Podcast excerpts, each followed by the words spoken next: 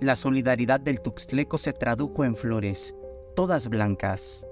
A Ulises le llevaron ese último globo en forma de pelota y uno más de osito. Sobre sus restos posa un rosario, que se ilumina con las velas que llevan las decenas de personas que llegan a despedirse de él. Una de sus vecinas conserva una fotografía de él, que fue impresa para recordarlo, para recordar que no debió irse, porque como dicta la creencia de Tuxtla, cuando las velas no van parejas, es porque no era su hora. Al pequeño de dos años de edad, casi tres, su padrastro le quitó la vida a golpes. Ya está en prisión. Yo mucho porque era único y me buscaba, estaba bañado conmigo y era único y De acuerdo con la Fiscalía General del Estado, la madre declaró que la noche del 22 de abril su pareja golpeó al niño debido a que le molestó que estuviera llorando. Una persona que denunció los hechos refirió que llegó al domicilio del infante y lo vio tirado, con lesiones en la cabeza, y por ello solicitó los servicios de emergencia, quienes al revisarlo constataron que había perdido la vida horas antes.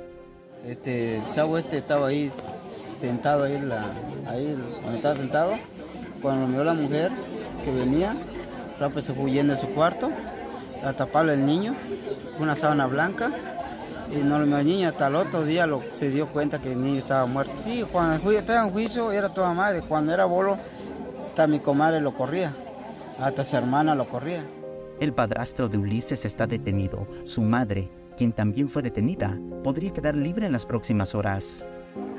Y si me dijeron que el sale hoy mañana.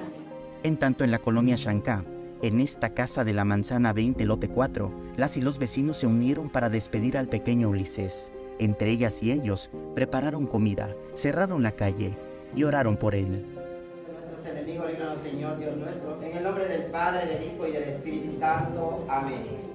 Jacqueline es una vecina que por una temporada cuidó del niño y ella se movilizó para unir a los vecinos mal porque de verdad es como, es como perder a alguien que cercano a mí porque vivió conmigo, sí, vivió conmigo, vivió con nosotros un tiempo y la verdad nadie se iba a ser responsable del niño y pues tampoco nos íbamos a quedar con los brazos cruzados.